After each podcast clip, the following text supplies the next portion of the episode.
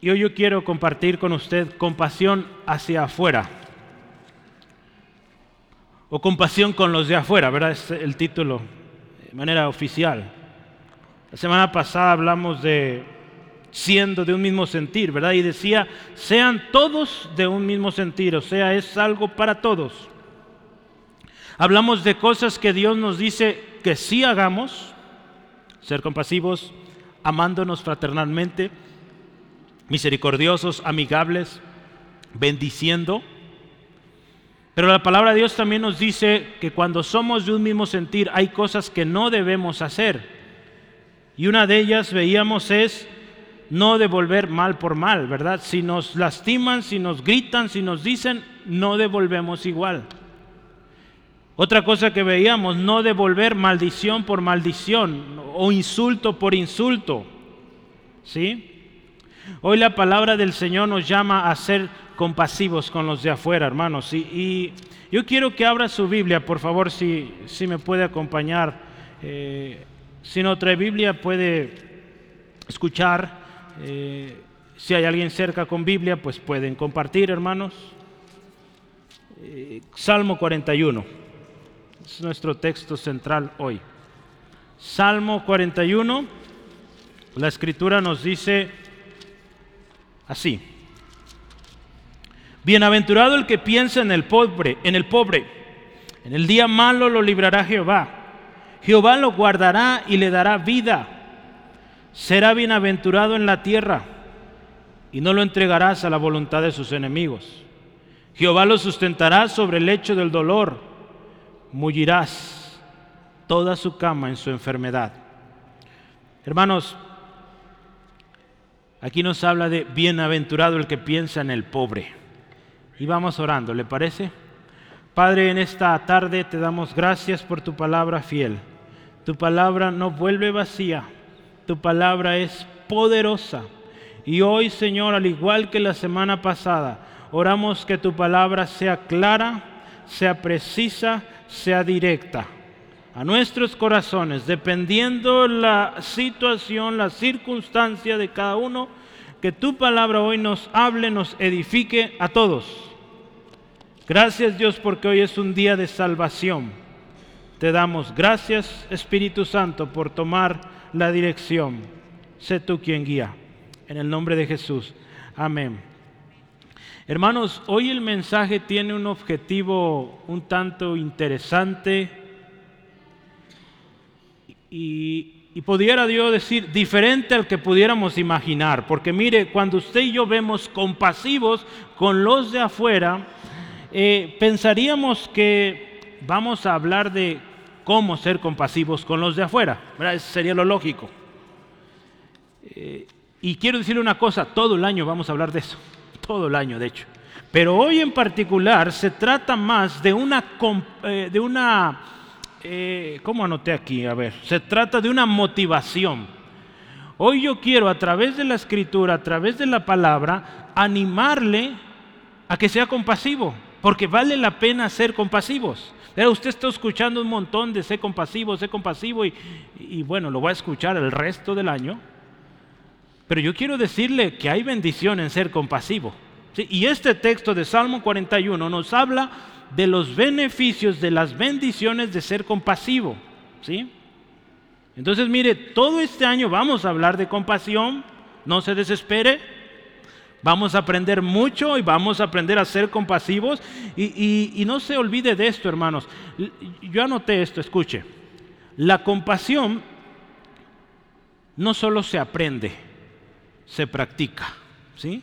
Entonces, ¿de qué nos sirve saber todas las maneras de tener compasión si no somos compasivos? Entonces, la compasión se, hace, ¿sí? se hace. la escritura nos llama que seamos hacedores. Entonces, la compasión se practica, hermanos. Yo quiero que hablemos hoy de las implicaciones o las consecuencias de ser compasivos. Sin duda son buenas, le adelanto. Y los títulos en su hoja, la hoja que usted recibió en la entrada, indican que, hay bendición cuando somos compasivos. Y lo primero que yo le quiero hablar es eh, una palabra conocida, bienaventurado. La escritura dice, bienaventurado el que piensa en el pobre. Otras versiones dicen, qué alegría para los que eh, piensan en los pobres. Otra versión, traducción lenguaje actual, dice, Dios bendice a los que cuidan a los pobres. La Biblia cristiana estándar en inglés dice, feliz el que es considerado con el pobre. Sin lugar a duda, hermano, hay mucha bendición cuando usted y yo somos compasivos. Y, y, yo quiero decirle una cosa, a veces se confunde la compasión con la lástima. Tener lástima de alguien, eso no es ser compasivo. Se trata de ayudar, de servir a la persona, por amor, con amor. En el Sermón del Monte, hermanos, eh, Jesús habló mucho de esto y, él habló de bienaventuranzas, justamente ahí en Mateo capítulo 5, si tiene su Biblia lista, pues adelante, Mateo capítulo 5, 7 al 8, eh, hay bendiciones para aquellos que piensan en el pobre y de eso quiero hablarle yo hoy. Es una especie de motivación, eh, una palabra que le va a ayudar para que usted diga, vale la pena ser compasivo. Eh, Mateo 5, versículos 7 al 8 dice la escritura, bienaventurados, dice, los misericordiosos, porque ellos alcanzarán misericordia. Bienaventurados, dice la palabra, los de limpio corazón, porque ellos verán a Dios. Eh, para ser compasivo se necesita ser misericordioso, se necesita ser de corazón limpio. Hermanos, ¿qué es pensar en el pobre? ¿Qué es pensar en el pobre? Es importante pensar en esto, decía un autor, sobre todo todo aquel que profesa tener fe en el verdadero Dios y, sobre todo si esta persona se encuentra en el liderazgo o en autoridad, poder, es importantísimo que seamos compasivos. Mire, yo le decía, son palabras de ánimo, pero también es importante ver las advertencias que la escritura nos habla de no ser compasivos. Proverbios 14, 21 nos dice, peca el que menosprecia a su prójimo, mas el que tiene misericordia de los pobres es bienaventurado. Entonces, aquel que no tiene misericordia del pobre, del necesitado, ¿sabe qué? Está pecando. Lo dice la escritura, no lo digo yo. ¿Sí? Peca, dice ahí, el que no ve bien, el que menosprecia a su prójimo. Hermano, el pobre es nuestro prójimo. ¿Sí? El hermano, la hermana que tienes a tu izquierda, a tu derecha, es tu prójimo. ¿Sí? Sí, hermano José, ¿verdad? Aquellos a los cuales usted les sirve son sus prójimos. Y hay que amarlos, ¿verdad?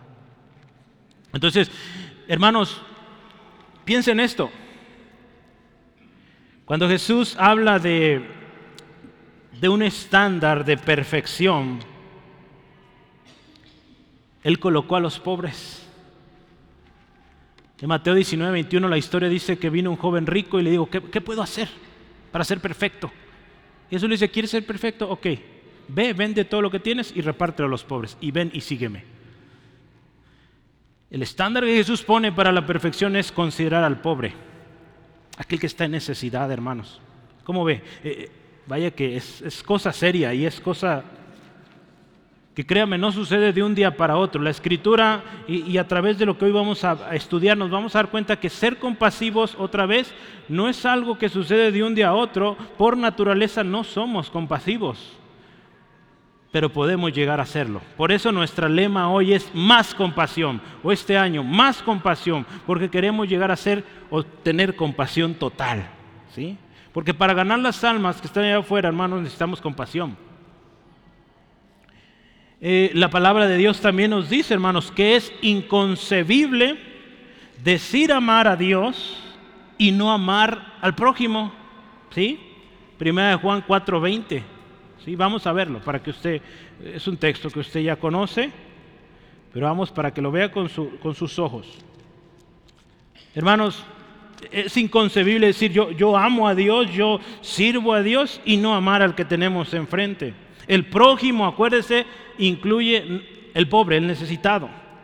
Si alguno dice yo amo a Dios y aborrece a su hermano, es un mentiroso. Pues el que no ama a su hermano, a quien ha visto, ¿cómo puede amar a Dios a quien no ha visto? Entonces, eh, decir amar a Dios y no amar a nuestro hermano, al prójimo, pues no, no tiene sentido. Eh, este día, hermanos, yo les voy a estar compartiendo algunas citas de Charles Spurgeon. Eh, él escribió un libro, lo he dicho algunas ocasiones, sobre los salmos. Él le llamó los tesoros de David. Y yo voy a usar algunas citas sobre este salmo. Y escuche, en primer lugar, hermanos, sí, muy por encima de todos los demás compasivos en el mundo y a lo largo de la historia, unidos en tierna compasión por los necesitados, ¿verdad? Hay muchos hombres a lo largo de la historia que han sido famosos por ser compasivos. Creo que fue una mujer por allá en, la India que recibió premios y reconocimientos. No sé si ustedes la, han escuchado. ¿sí? Una mujer muy famosa, creo que ya falleció. Creo que era en la India, la Madre Teresa de Calcuta. ¿Han escuchado de esa mujer? Una mujer reconocida por su compasión, por su amor al prójimo. Pero ella y todos los hombres a lo largo de la historia que han sido compasivos, ninguno se compara a nuestro Señor Jesucristo. Él se acordó, hermano, él pensó de tal manera en el pobre, que aun cuando era rico, podríamos pensarlo así, cuando él tenía toda la gloria, dice la escritura que por nosotros se hizo pobre. Él sopesó nuestro caso y vino en plenitud de sabiduría para ejecutar la maravillosa obra de misericordia por la cual todos hoy somos redimidos. Hermanos, Jesús nos enseñó cómo ver al pobre. Y cuando hablamos del pobre pensamos no solamente en lo físicamente visible, sino que también hablamos del pobre espiritualmente, hermanos. Y Jesús nos enseñó en esto y muy bien. En Mateo 9:36 dice que al ver las multitudes, Él tuvo compasión de ellos porque los vio, dice, como ovejas regadas, desparramadas, sin pastor. Jesús también ahí en Marcos 2.5 dice que al ver Jesús la fe de ellos, dijo al paralítico, hijo, tus pecados te son perdonados. Eh, ¿Se acuerda esta historia de unos amigos que por el techo bajaron a un enfermo, a un paralítico? Su necesidad era, en su pensamiento de estos amigos, pues que pudiera caminar. Pero Jesús conocía su necesidad espiritual y primero se ocupó de ella tus pecados te son perdonados. La historia no nos relata qué había en el corazón de este hombre, pero Jesús se ocupó del pobre, pensó en el pobre, en la necesidad del pobre, hermanos. ¿Qué nos dice aquí la historia? Si volvemos a nuestro pasaje central, Salmo 41, bienaventurado el que piensa en el pobre. Vea una primera bendición ahí. Bueno, ya hablamos bienaventurado, es bendecido, dichoso, pero versículo 1, la última parte dice, en el día malo lo librará Jehová. El compasivo, hermanos, decía Spurgeon, el compasivo amante del pobre pensó en los demás y por tanto Dios pensará en él.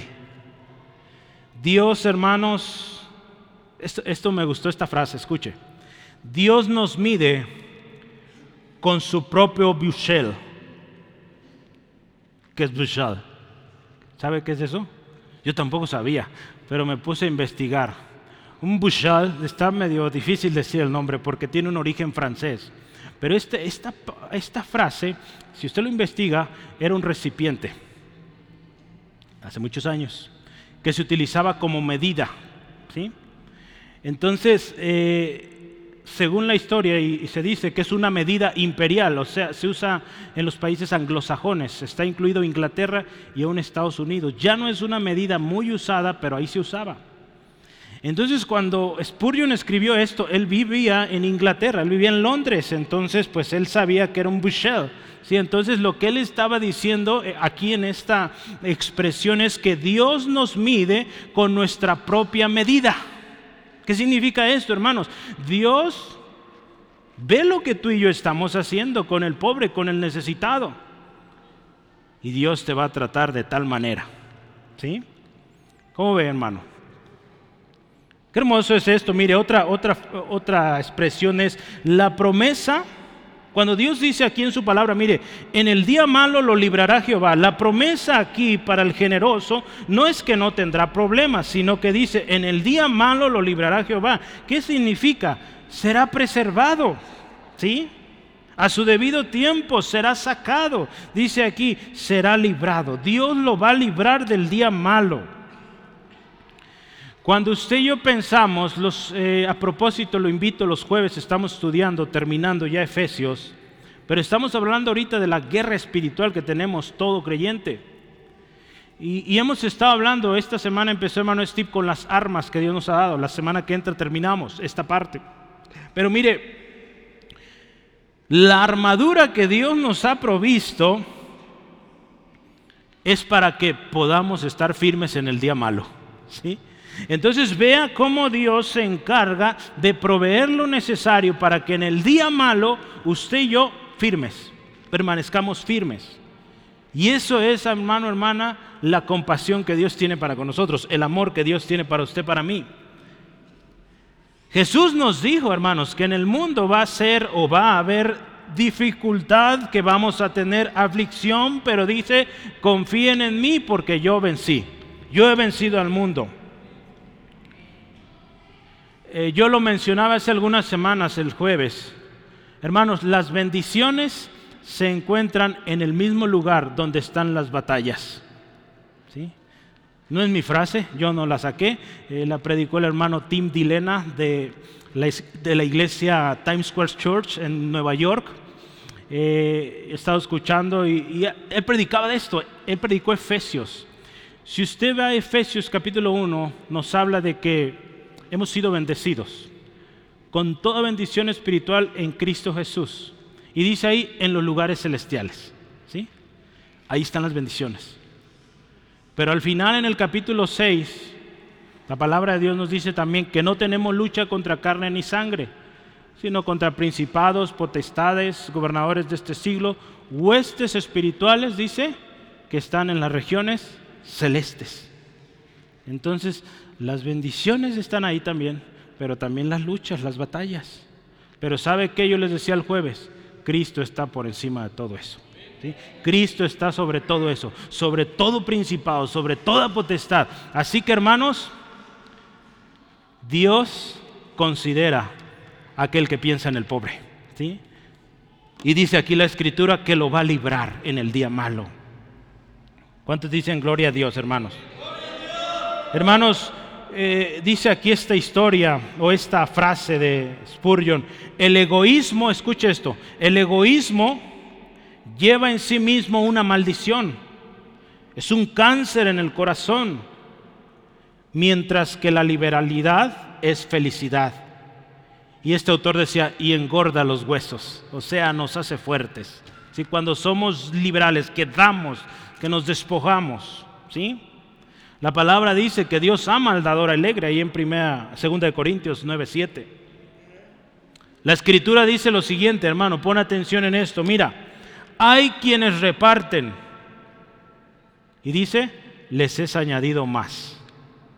Y hay quienes retienen más de lo que es justo y que dice, vienen a pobreza. Esto nos dice la escritura, mire, quien reparte, quien da, dice, le es añadido más. ¿Sí? Pero quien retiene, quien no comparte, quien es injusto en lo que da, en lo que sirve, dice, viene a pobreza. Qué tremendo, ¿verdad? Hoy, hermano, hermana, conocemos gente millonaria por malos tratos, eh, por retener más de lo que corresponde, más de lo justo. Podrán tener toda la riqueza del mundo, pero sus vidas son unas vidas miserables, enfermos, tristes, solos. Entonces, hermano, la escritura nos llama a ser compasivos. ¿Sí? Y la palabra nos habla mucho de esto. Entonces, mire, una primera bendición que obtenemos cuando somos buenos, cuando somos eh, o pensamos en el, en el pobre, dice que Dios nos librará, nos va a librar en el día malo.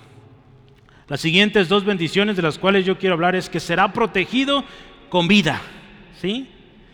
Dice la escritura, Jehová lo guardará, hermanos.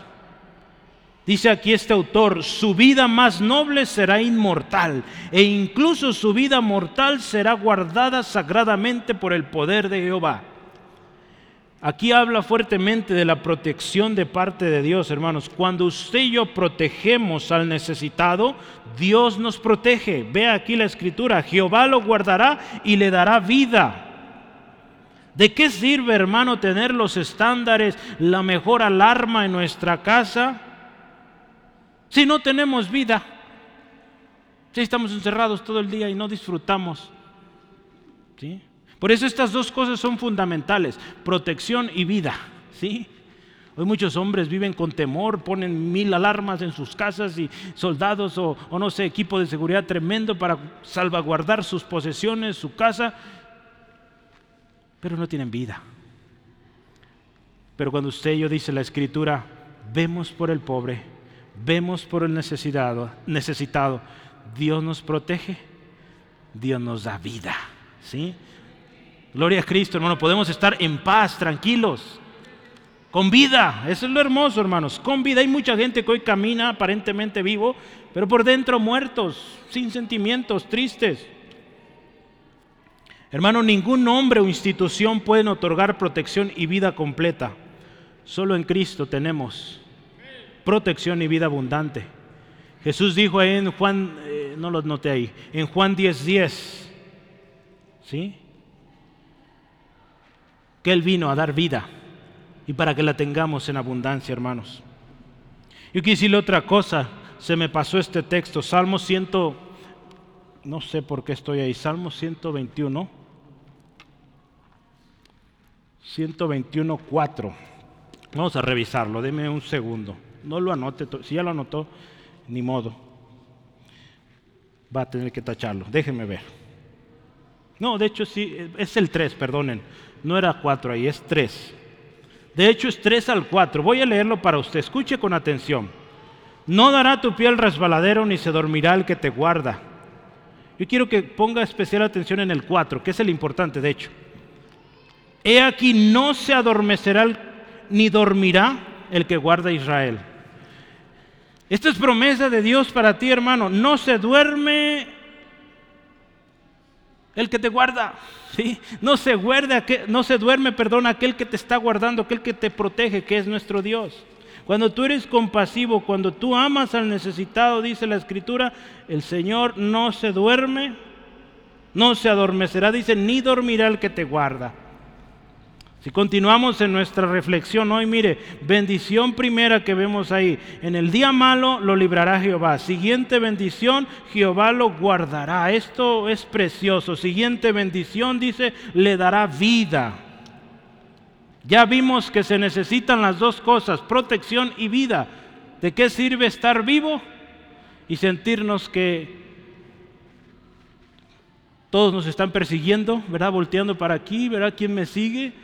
Porque mucha gente dice, yo tengo vida, estoy a gusto, soy sano, salvo, limpio, pero, pero siempre vive con la angustia, con el miedo. ¿Quién le está siguiendo? ¿Quién, eh, ¿Quién lo ve cuando entra a su casa, cuando sale? Entonces por eso ocupan las dos cosas, ¿sí? Ocupamos protección y vida. ¿verdad?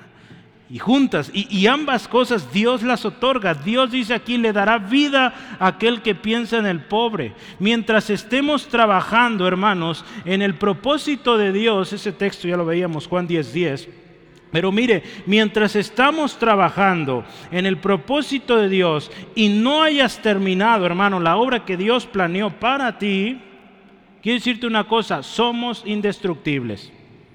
¿Sí? Si tú no has acabado el propósito de Dios y estás trabajando en él, ¿sí? No te has desviado, estás, eres indestructible, ¿sí? Ahí te va por qué. La palabra dice ahí en Salmo 138, 8, dice que Jehová cumplirá su propósito en mí. El salmista lo está diciendo y créelo, hermano. Dios va a cumplir su plan.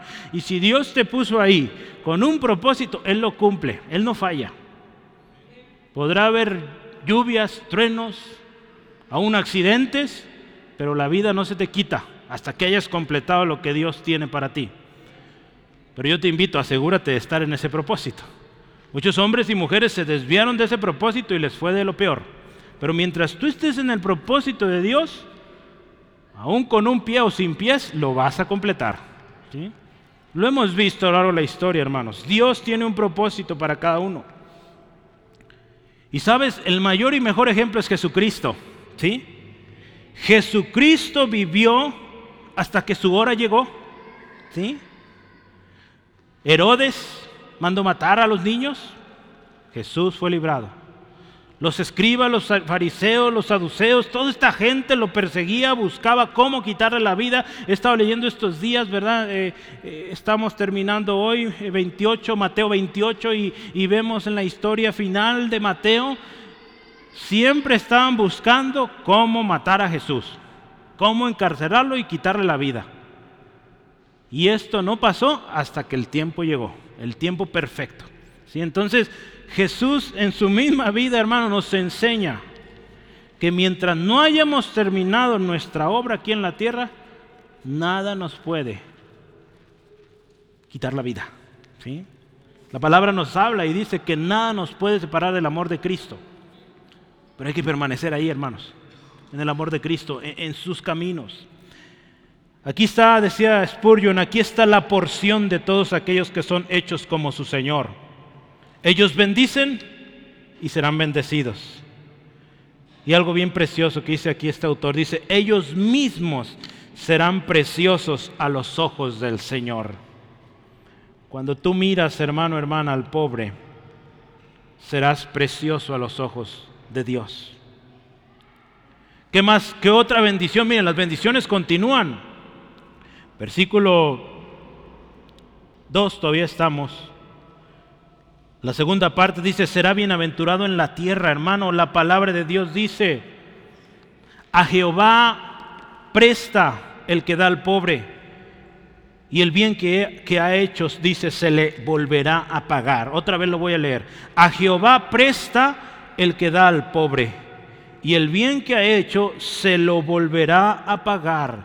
Cuando usted ayuda a un pobre, al necesitado, esa persona no le puede pagar, lógicamente, pero Dios lo ha visto y usted se lo está dando a Dios y Dios le va a dar mucho, mucho, muchísimo más. ¿sí? Porque Dios observa, hermanos. Cuando usted y yo hemos sido compasivos, aún la obra de nuestras manos es bendecida. Por eso aquí dice la escritura, dice, será bienaventurado en la tierra. Cuando Jesús, eh, perdón, cuando Pablo se está despidiendo de los hermanos eh, en Éfeso, él dice estas palabras, escuche. Hermanos, en todo les he enseñado. Trabajando así, dice, se debe ayudar a los necesitados. Y les decía Pablo a los hermanos, mire, recuerden las palabras del Señor Jesús. Más bienaventurado es dar que recibir. ¿sí? Entonces, eh, la escritura nos habla, hermanos, quiere ser bendecido en la tierra hoy. Quizá usted no tiene tierras de, de siembra, ¿verdad? Pero usted tiene un trabajo, usted tiene un negocio. Quiere ser bendecido, la bendición está en el dar. ¿sí? Hermanos, es bíblico. ¿sí? Y esto no es como dicen algunos el Evangelio de la prosperidad, es palabra de Dios. Dios prospera al que es considerado con el pobre, con el necesitado. Dios bendice, hermanos. Lo hemos visto muchos, amén. Y Dios sigue siendo fiel con el que ama, con el bondadoso, el generoso.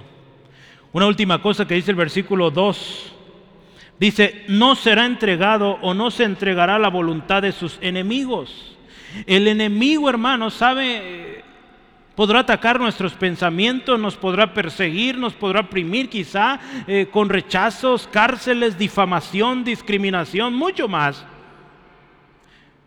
Pero en ningún momento seremos entregados a su voluntad, no. Usted puede ver la escritura, ningún hombre de Dios fue entregado a la voluntad del diablo, no.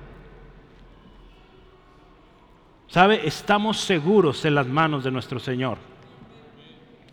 Si usted y yo pensamos en el ejemplo de Job, y yo quiero que lo vea con, eh, con detenimiento en esta historia, Job capítulo 1.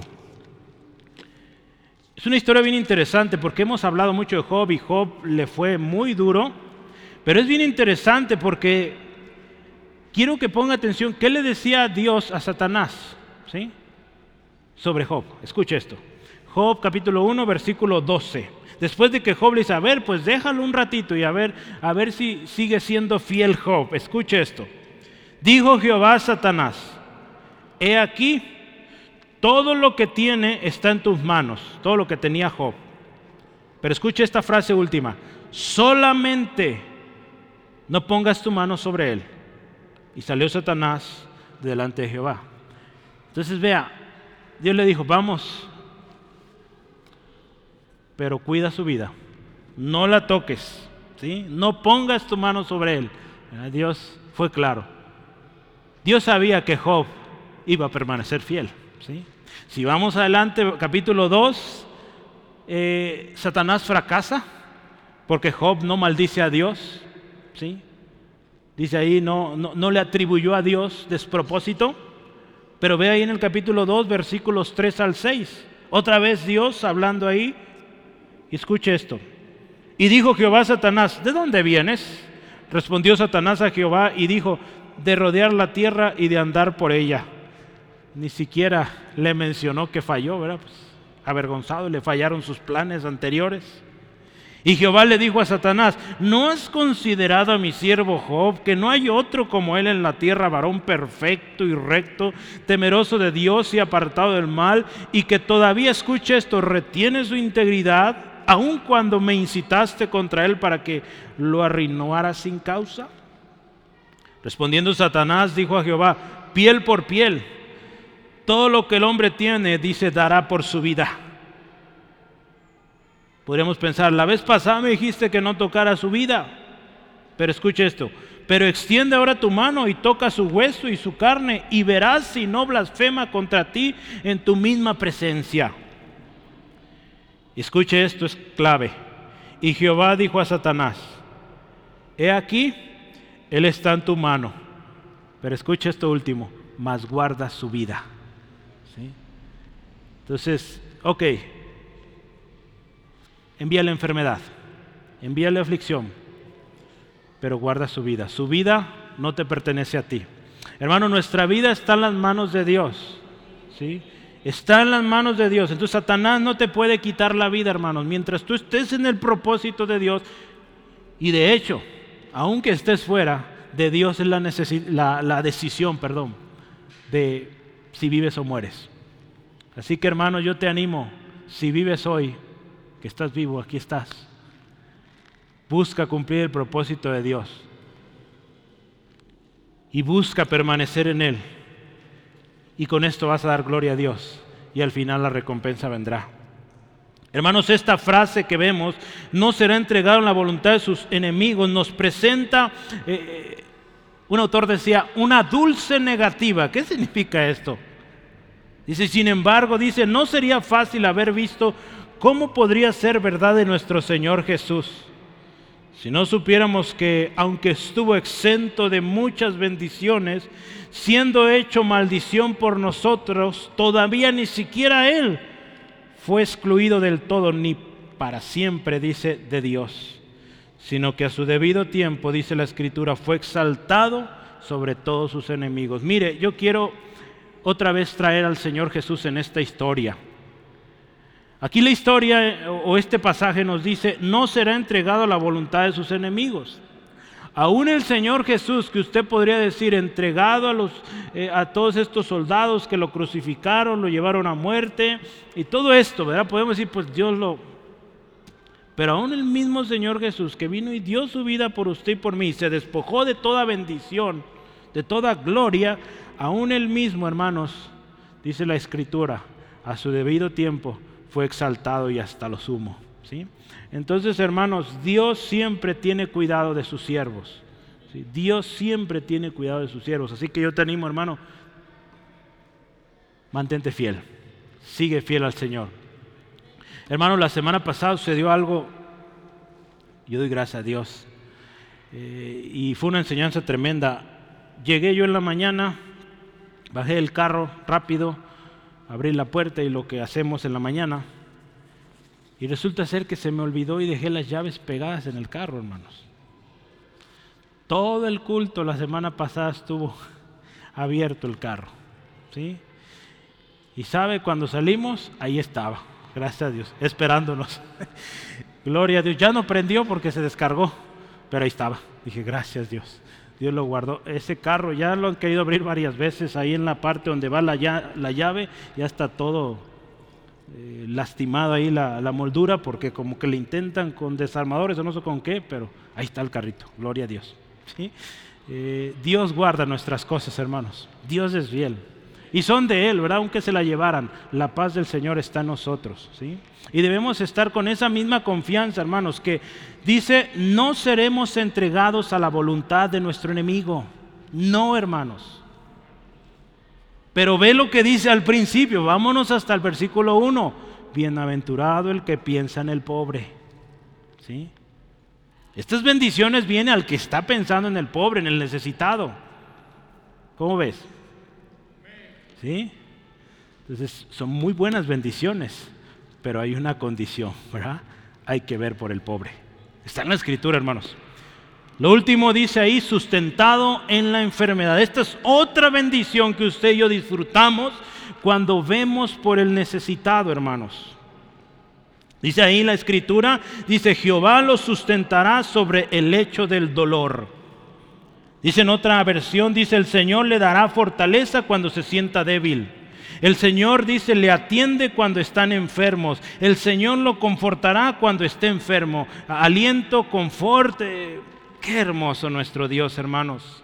Cuando usted y yo hemos sido compasivos, podemos estar muy confiados que cuando estemos enfermos, Dios está con nosotros y que Dios escuchará nuestra oración, hermanos. Yo quiero que leamos Salmos. E, este salmo está bien interesante. Vamos a verlo. Mire, Salmo 6, un poquito antes de donde estamos, nuestro texto central. Salmo 6 dice, escuche esto. Eh, dice ahí el título, si usted ve, oración pidiendo misericordia. Pero yo le animo, ponga atención en estas dos porciones. Escuche.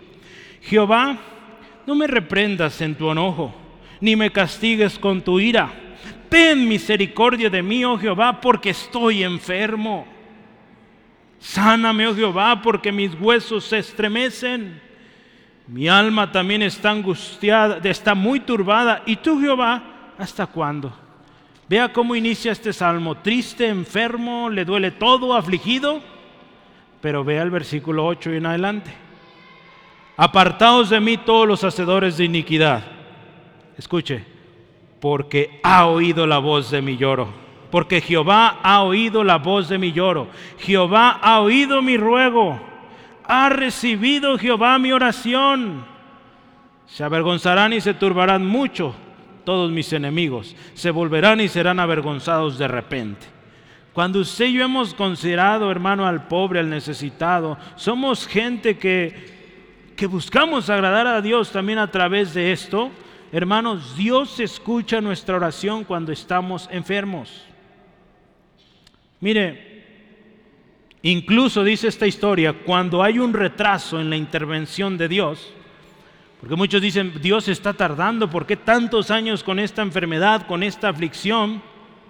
Dios todavía tiene poder, hermanos. Y Él sigue sustentando y sigue fortaleciendo al que sufre. ¿Sí? Aún el sufrimiento, hermanos, tiene un propósito. Cuando hablamos del, sustento en el lecho del dolor, podemos pensar en algo que va más allá de la enfermedad, hermanos. Dios está con aquel que fue compasivo, con aquel que es compasivo.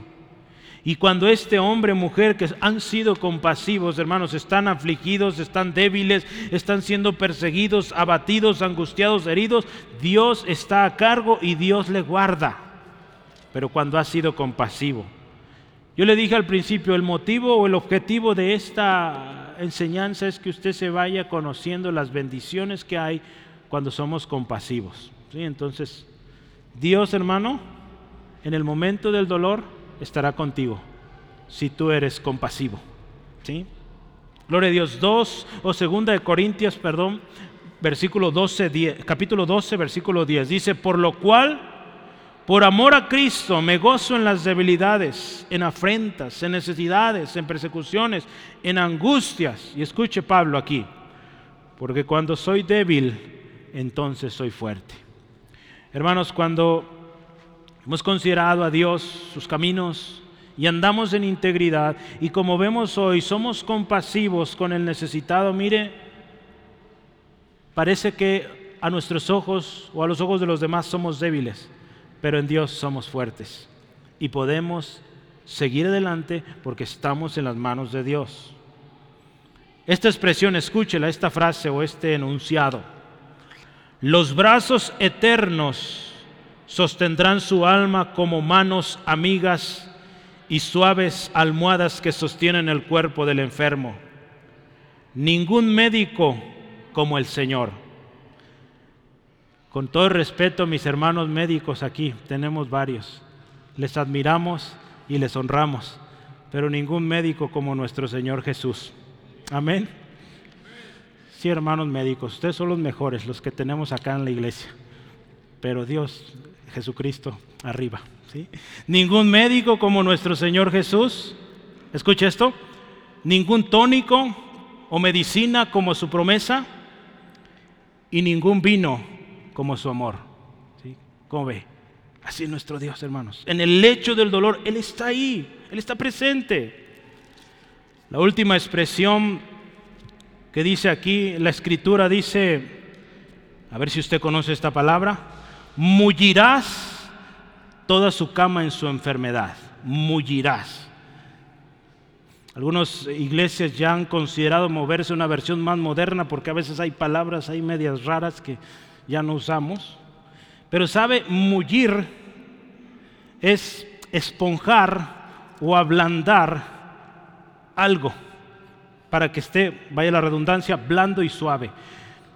Yo no sé si usted lo ha hecho, pero yo me acuerdo de las películas que el papá al bebé o al niño o al hijo, no necesariamente bebés, pero antes de que el pequeño iba a acostarse, la almohada la, la apretaba la, para que se hiciera suavecita, blandita y el niño recostara su cabeza a gusto. No sé si usted lo ha hecho cuando cuida a un enfermo, ¿verdad? que una almohada bien dura que quizás nueva y le damos unos apretones para que se haga más suave y el enfermo pueda descansar. Eso es lo que habla aquí, hermanos. Mullirás toda su cama en su enfermedad. Qué bonito, ¿verdad? ¿Cómo es nuestro Dios y hasta dónde llega su cuidado? ¿Sí? de prepararnos una cama donde descansemos, donde estemos a gusto. Una versión dice, en su enfermedad restaurará su salud, un poquito más conservadora. Nueva versión internacional dice, lo alentará en el lecho de su dolor. Cuán inmenso amor de Cristo, hermanos. Cuán inmenso amor el amor de nuestro Dios. El Dios del universo, hermanos, con nosotros en el tiempo de dolor. Esto, hermano, es motivo de mucho gozo y mucha alegría y esperanza en medio del dolor, hermano. Cuán inmensurable este amor.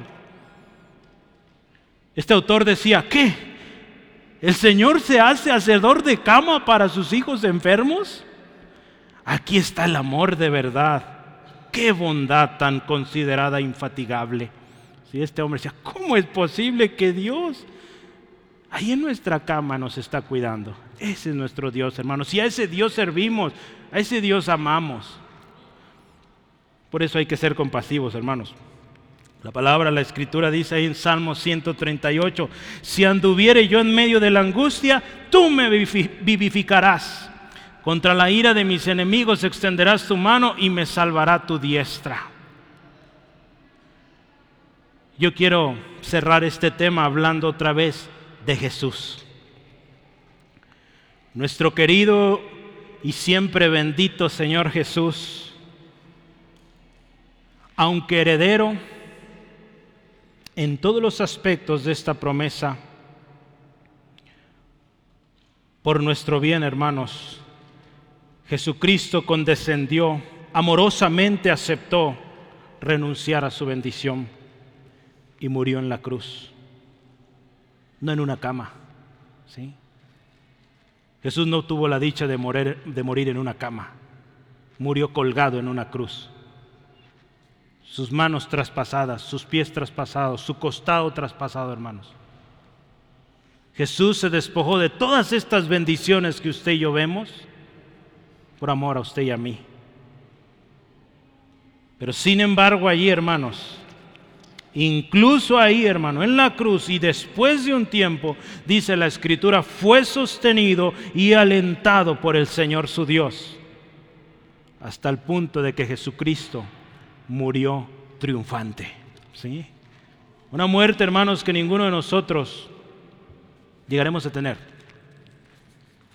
Pero mire, Jesucristo, sustentado hasta el final, aún ahí, triunfante, victorioso, y todo lo que vino a traer a nosotros, hermanos. Yo quiero cerrar y voy a leer la conclusión. Hermanos, cuando vemos todas estas bendiciones, no debemos imaginar que estas bendiciones son para cualquier persona que dice, yo doy dinero a los pobres, en mi testamento dije que voy a dar todo a la beneficencia, o cualquier persona que contribuye a obras caritativas, no hermanos. Estas personas, claro, hacen un bien porque actúan por mera costumbre. Según sea el caso, dice, pero aquí la escritura no habla de ellos, hermanos de aquellos grandes hombres ricos que dan y aquí y allá, que se la viven en África y en Asia y en muchos países, ¿verdad? Obras caritativas. De ellos no habla aquí. Las bendiciones de las cuales aquí habla la Biblia, hermanos, son para aquellos cuyo hábito, escuche, hábito es amar a su prójimo como a sí mismos. Y que por amor al Señor Jesucristo, que les amó a ellos, alimentan a los hambrientos y visten a los desnudos. Hoy el mensaje, hermanos, yo te invito, nos lleve a confiar más en Dios y en su provisión para aquellos que son sus hijos. Pero considerando, escucha, el consejo completo de la Biblia, entendemos que hay un requisito o una causa para que haya este efecto de bendición. ¿Qué dice aquí la escritura? Bienaventurado el que piensa en el pobre. ¿Quieres ser bendecido con todas estas bendiciones que salen ahí? Piensa en el pobre, ayuda al pobre, trata bien al pobre, considera al débil. Hermano, que nos quede muy claro que no es dar por dar o dar con un propósito convenenciero, ¿verdad? Que, ay, yo quiero recibir estas bendiciones. No, acuérdese, es un hábito, algo que sale de nuestro corazón. Se trata de un amor naciente, de alguien que ama a Dios, ¿sí? Que ama a Dios con todo su corazón, alma y mente, y que lo expresa siendo compasivo, siendo amoroso, aquel que lo necesita. Hermanos, Dios nos amó tanto sin condición, sin reservas, sin acepción de personas. La palabra de Dios, escucha esto hermanos, es muy clara con respecto al amor al prójimo. Escucha esta palabra. Si en verdad cumples la ley real, conforme a la escritura, escuche, amarás a tu prójimo como a ti mismo. Y dice, bien haces. Pero si haces acepción de personas, cometes pecado y queda y dice, quedas convicto por la ley como transgresor. Santiago 2, 8 al 9. Entonces escucha esto, hermanos. Si tú amas a tu prójimo, muy bien. Pero si haces excepciones, si dices, este no porque me miró mal, que dice la escritura, cometes pecado y eres convicto. ¿sí? Eres culpable, en otras palabras. Hermano, hay un mundo allá afuera que necesita ayuda. Y no solamente hablamos de la necesidad física. Hermanos, la gente allá necesita, necesita, hermanos, de un Salvador. El mayor problema de nuestra ciudad no está en las calles, ver a gente en condición de calle. Sí es un problema, claramente, y se necesita atacar y podemos ser parte. Pero el mayor problema de nuestra ciudad está en su corazón, hermanos, su necesidad espiritual. ¿Qué vamos a hacer? Dios tuvo compasión de usted de mí, hermanos. Si hoy usted y yo estamos aquí es porque Dios tuvo compasión y hubo un hombre, una mujer que tuvo esa misma compasión y te compartió el Evangelio. ¿Sí? Entonces, hermanos, tenemos una tremenda responsabilidad con los de afuera. Si bien hoy la palabra fue de bendición para los compasivos, los compasivos hacen. Los compasivos están allá afuera compartiendo. Cuando usted y yo primero consideramos a los demás, hermanos, escucha esto, cuando usted y yo pensamos primero en los demás, nos vamos a dar cuenta de una cosa, que nuestros problemas son minúsculos comparados al de aquel que está sin Cristo. ¿Sí? Nos, nos daremos cuenta súper rápido. El problema es que a veces estamos tan enfocados en nuestros problemas que no vemos que hay gente allá que sufre mucho más que nosotros, hermanos. Jesús, Jesús vio así. Jesús vio el destino de toda esa gente, perdidos directo al infierno, y Él los amó, nos amó, estábamos ahí nosotros, y dio su vida. Hermanos, sencillo, usted y yo estamos del lado seguro. Tenemos a nuestro Padre Celestial. Él nos escucha cuando oramos y todas las cosas, dice la Escritura, cooperan para bien. Aunque estés pasando cosas feas, duras en tu vida, todo coopera bien para los que aman a Dios, para los que son llamados. Pero aquel que está sin Cristo está perdido. Por más que grite, haga mandas y tanta cosa, no va a encontrar la paz, a menos que conozca a Cristo. Y va a conocer a Cristo por medio de ti y de mí, hermanos. Por eso la palabra y la escritura nos anima tanto este año, sé compasivo, más compasivo, porque la gente ahí, hermano, está necesitada. No nos podemos conformar a vivir un cristianismo de cada domingo vernos en este lugar. Eso no es, hermanos. Al final de la reunión hoy vamos a hacer algo. Y yo espero todos se involucren, hermano. Le animo, hágalo. El próximo, el resto del año, Dios ha estado poniendo en mi corazón algunas cosas que vamos a hacer. Le adelanto, va a haber domingos donde no vamos a estar aquí. ¿Sí? Donde la iglesia tiene que salir a la calle. ¿Sí? Y a lo mejor va a tener que ser sorpresa, porque si la aviso, a lo mejor no vienen. ¿Sí? ¿Cómo ve? Entonces, de aquí en adelante suela, eh, procure traer calzado cómodo. El Señor nos guiará un día de estos. ¿sí? Hoy empezamos, porque el primer mes se acaba y hoy tenemos que empezar. ¿sí? Entonces, oramos y pedimos al Señor nos dé esa gracia, hermanos, de compartir a aquel que está en necesidad. Hermanos, hay mucha gente afuera que necesita a Cristo. Estamos aprendiendo. Para mí es una bendición. Cada vez que escucho estas enseñanzas, voy a la palabra y digo, ah, Señor, qué hermoso, nos estás preparando y nos están dando el material, pues hay que usarlo. Y Dios ya lo está trayendo, está llegando gente, hermano, a la iglesia. Vecinos se están acercando. ¿Usted escuchó testimonio la, la semana pasada? Sí, la semana pasada con nuestra hermana Belia. Entonces Dios está obrando, ya está obrando. Así que hermano, seamos compasivos. La bendición ahí está. Ya está segura. Dios te la va a dar. Hay que hacer lo que nos toca. Porque yo lo he dicho y lo dice la palabra, no es mi dicho. Ir y predicar el Evangelio es un mandato, no es una opción. ¿sí? No es algo que si quiero hago, si no, no. No, hermano. Es un mandato. Jesús dijo, vayan. Así que eres iglesia, miembro del centro de fe ángulo, hermano, agárrate, porque vamos a ir. ¿sí? Si no te animas, pues te acompaño. ¿Cómo ve? Nos vamos juntos. ¿Cómo ve? No, no va solo, hermano. Vamos juntos en esto. ¿sí? es tan simple y usted se va a dar cuenta que no es la gran complicación. ¿Cuántos estarían dispuestos a regalar una botella de agua a alguien? ¿No es que eso no tiene chiste? Con eso, hermano, vamos a empezar. ¿Sí? Darle una botella de agua a alguien y decirle, Jesús es el agua de vida que sacia toda sed. Y listo. Y le da un tratado. Con eso. ¿Cuántos podrían hacer eso? No tiene complicación, ¿verdad? Sencillito. Vamos a orar. Padre, te damos muchas gracias por tu palabra hoy. Señor, tu palabra es tan preciosa y que al terminar esta serie de estudios sobre lo que viene en el año, el plan del año 2024 para la Iglesia Centro de Fe Angulo, tú nos hablas de ser compasivos. Nos hablas de ser compasivo hacia afuera.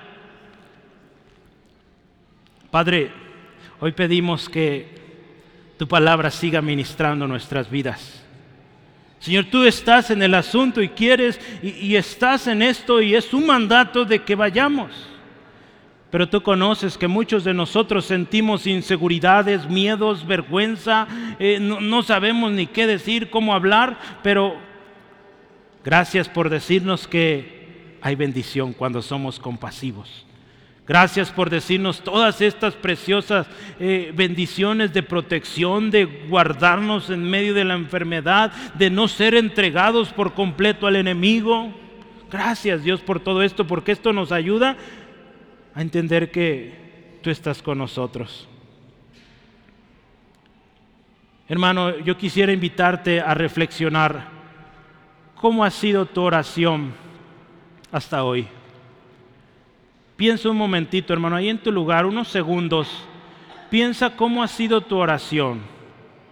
Cuando tú oras cada día en la mañana o en la noche, la hora que tú decides orar, ¿cómo es tu oración? ¿Por quién oras? ¿Tu oración se enfoca en ti o quizás solo en lo cercano, tu familia? Piensa, ¿es tu oración solo tu familia, solo tú? Yo te invito que esta semana hagas un cambio y deja de pedir por ti y por tu familia y pide por el vecino que vive enfrente, que has visto que tiene problemas con su esposa. Ora por tu compañero de trabajo que no logra salir adelante. Ora por tu amigo de la secundaria o de la prepa que está enfermo. Ora por tu hermano hoy no estuvo aquí. Deja ya de orar por ti y ora por tu hermano. Porque el Señor aquí te dice bien clarito, si tú consideras al pobre, al débil, todas estas bendiciones vienen. Si lo consideramos, muy poco deberíamos orar por bendiciones para nosotros, porque esas vienen solas, cuando tú amas, cuando ves por el pobre, el necesitado. Esta palabra, hermano, hermana, a mí me quebrantó y me dijo, tengo que orar más por los de mi colonia, por mis hermanos, por la iglesia, por el necesitado y menos de mí. Porque acuérdate, hermano, Jesucristo se despojó de toda su gloria para venir por todos nosotros que no merecíamos ni una mínima de misericordia, sin embargo, Él fue a la cruz. Y escucha esto, Él fue a la cruz para que tú y yo fuéramos bendecidos. Ve cuán amor tan grande tuvo Jesucristo. Yo hoy quiero invitarte y, y que hagámoslo junto, hermano. Reconozcamos hoy nuestra condición delante de Dios. Porque si somos sinceros, todos, en diferentes niveles, hemos puesto mucha atención en nuestras necesidades y poca o casi nada o nada en las de los demás. Hoy pidamos perdón a Dios por esto. Todos, hermanos, necesitamos hoy el Evangelio. Señor, te pedimos perdón por esta actitud, porque muchas veces hemos visto a alguien necesitado y hemos rodeado o hemos apartadonos. Nos han compartido necesidades horribles, tristezas horribles y nosotros lejos de ayudar nos hemos alejado. Hoy Dios reconocemos que hemos pecado y hemos fallado. Hoy te pedimos perdón y creemos tu palabra que dice que si confesamos nuestro pecado, tú eres fiel y justo para perdonarnos y limpiarnos de toda maldad. Esa promesa es para ti, hermano, para ti que nos acompañas hoy. Primero, si tú te arrepientes y pides perdón a Jesucristo, Él te perdona, te limpia. La segunda cosa que te animo, hermano, hermana, hagamos, pon tu fe en Cristo Jesús, el autor y consumador de la fe. Él es el que nos envió. Él es el que nos dijo, vayan, y no nos mandó solos, nos mandó con su espíritu. Yo te animo por último, hagamos un compromiso y digamos, Dios, voy a obedecer. Jesucristo, voy a honrarte. Jesús, sé realmente nuestro Señor. Y Señor, queremos y oramos hoy, danos oportunidades para ser compasivos. Señor, que mi hermano, mi hermana, cada uno aquí presente, podamos ver tan claras estas oportunidades que lo primero que hagamos sea dar, ayudar, abrazar, dar, considerar al pobre, al necesitado, al débil, ayudarlo. Gracias Dios, porque fuiste compasivo con nosotros. Y Señor, como lo hemos dicho en el ámbito financiero, de lo recibido de tu mano, de eso te damos. Y de esa compasión también que hemos recibido de ti, de eso queremos dar a las almas que tienen necesidad de ti, Jesucristo.